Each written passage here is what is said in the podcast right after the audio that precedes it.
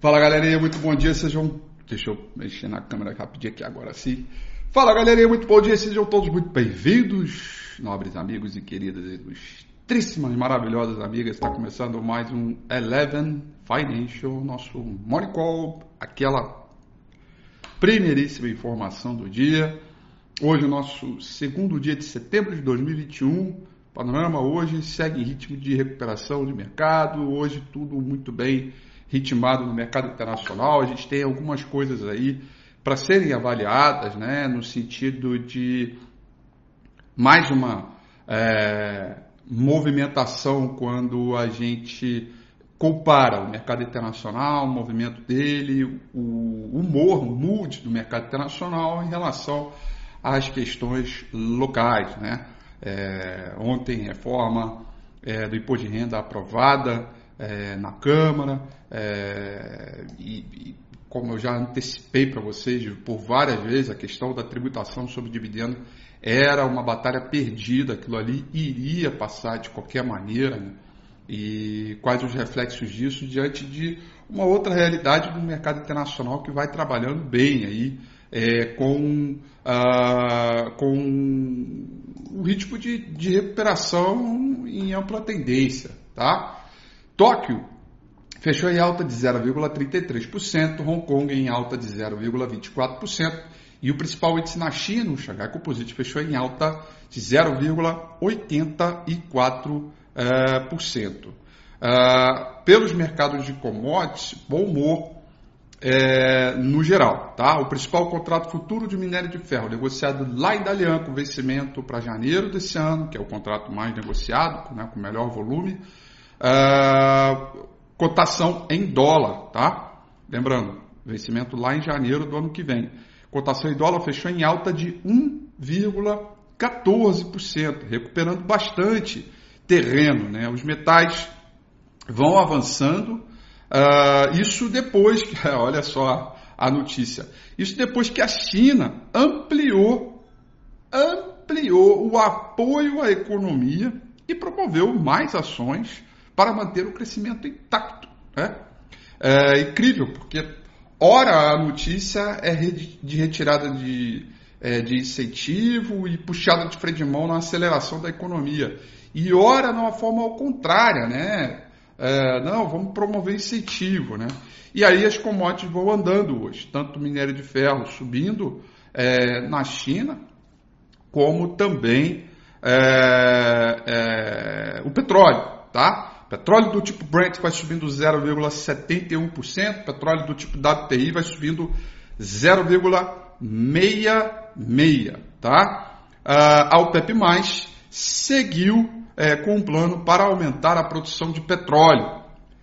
Esse plano ele é praticamente o mesmo, com pequenas alterações só entre alguns países, mas é praticamente o mesmo plano é, do final de julho, tá? Então não temos aí é, nenhuma grande novidade, segue o ritmo, o que mostra no contexto geral de tendência é que a OPEP vê um crescimento de economia global, reabertura, volta das transações, sobretudo a China também, grande mercado consumidor dessa commodity, acelerando. Se você está vendo isso, você aumenta a produção para fazer frente a essa é, grande, grande demanda. Então, um bom movimento, é, não gerou tanto estresse no preço, no sentido de chamar atenção, alguma coisa assim. Evidentemente, os investidores continuam tentando avaliar o surto é, da variante Delta, né, que, pode atingir, que, que pode ter atingido o pico, né, é, e, e, e, e, aí traz para aquela outra notícia tão comum aqui, né, é, que é aquela do uh, que é aquela do uh, uh, da variante Delta. É, é o, o, quanto, o quanto disso pode ter impacto para o programa de retirada de estímulos promovido pelo Banco Central. Lembrando que esse mês de setembro tem reunião do Fed, tá? Não se esqueçam disso. Então, petróleo para cima, minério de ferro cotado em dólar fechou para cima também.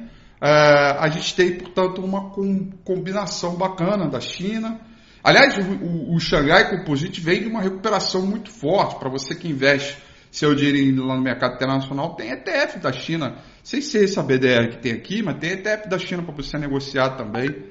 É, bem legal, bem, bem, bem, bem bacana, a configuração técnica mudando bastante aí, bem legal mesmo, tá bom? É, muito bem, muito bem, muito bem. Deixa eu ver aqui. Não, não esqueci nada. O, o, mercado pela Europa segue um pouco mais tranquilo, próximo da estabilidade, sem grandes movimentações ainda para essa manhã, esperando certamente a agenda econômica. Londres cai 0,07%, Paris vai subindo 0,05%, Franco na Alemanha sobe 0,01%. Esse é o ritmo aí do mercado, é, com algumas falas aí de presidente de Fed local é, para definir também, trazer um pouco mais de ritmo.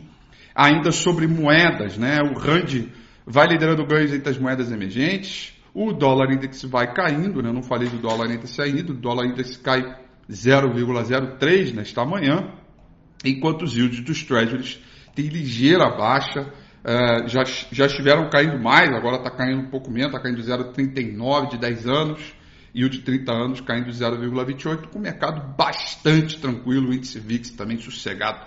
É um mercado que nesta manhã vai sossegando bastante, e aí vai, evidentemente, esperar a agenda econômica hoje, não só hoje, como amanhã.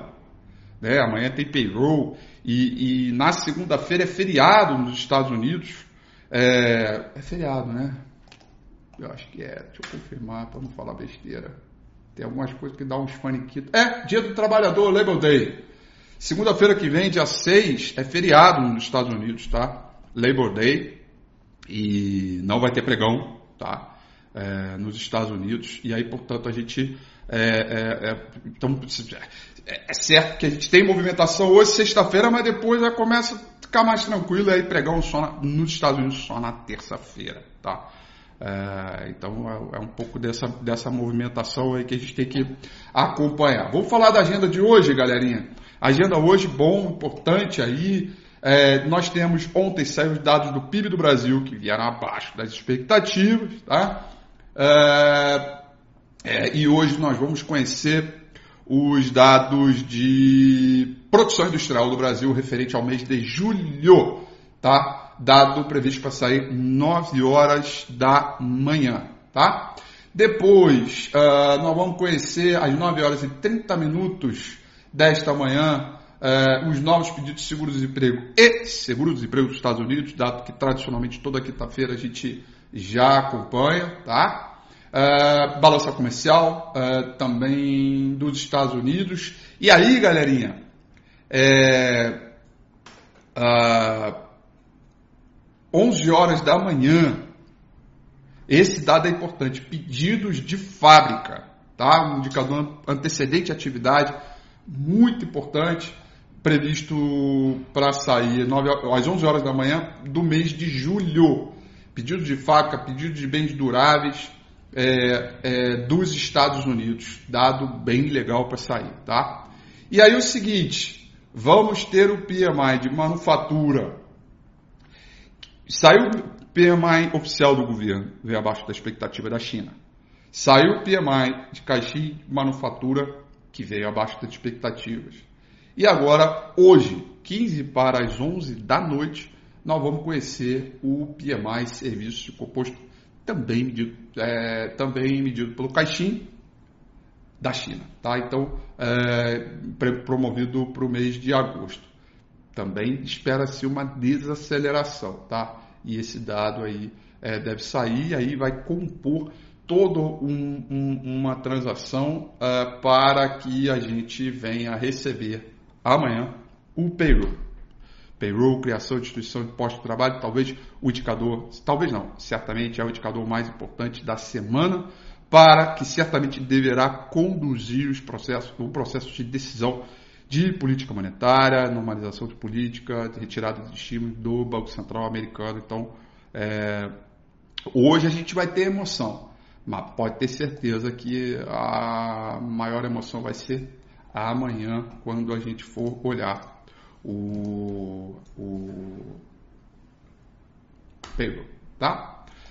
Dito isso, galerinha, vamos dar uma olhada aqui no gráfico do índice Bovespa e a composição dele no geral. Né? Ontem, mais uma vez, o mercado veio se debater aqui nas mediações da média móvel 200 períodos e continua ganhando sustentação no suporte dado pelas, pelo, é, pelo suporte dos 117.400 pontos que eu continuo dizendo, né? Acho que é, ele, ele, o, o mercado continua afastando o perigo de novas precipitações na venda enquanto permanecer acima dos 117.500, 117.400 pontos. Né? Por mais que tenha tido queda recente, ontem foi um dia de alta, a gente continua sobre a média móvel 200 períodos, a gente tem aqui é, a retração do 61.8 sendo debatida, tem uma trendline de baixa que pode ser rompida para cima a qualquer momento, evidentemente quando o Ibovespa, caso se né, houver o rompimento aqui de 120.800 pontos, teremos aí um caminho aberto para uma recuperação com um repique mais consistente, saldo de volume acompanha todo o movimento, o índice de small caps frente à B3 teve um bom ajuste ontem, então pode ser que tenhamos definição de hoje para sexta-feira para entender se há uma perspectiva de retomada um pouco mais forte vindo é, das small caps ou não. Então, assim, é, no quadro geral, acho que tem um pouquinho de tudo para a gente olhar, né? um pouquinho de tudo no contexto para a gente ficar é, é, é, esperto aí, o que, que a gente tem que olhar, como, quando e onde, de uma agenda econômica importante.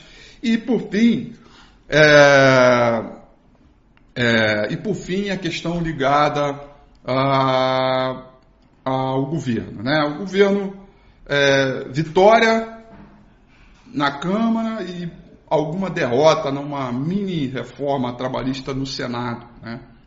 É, olha, as interpretações, na minha opinião, elas são múltiplas. E, e, e aqui é, na minha análise, na minha avaliação, não quer, não quer dizer que eu quero, que eu, que eu quero ficar na, em cima do muro dizer, ah, veja bem, calma, peraí, né?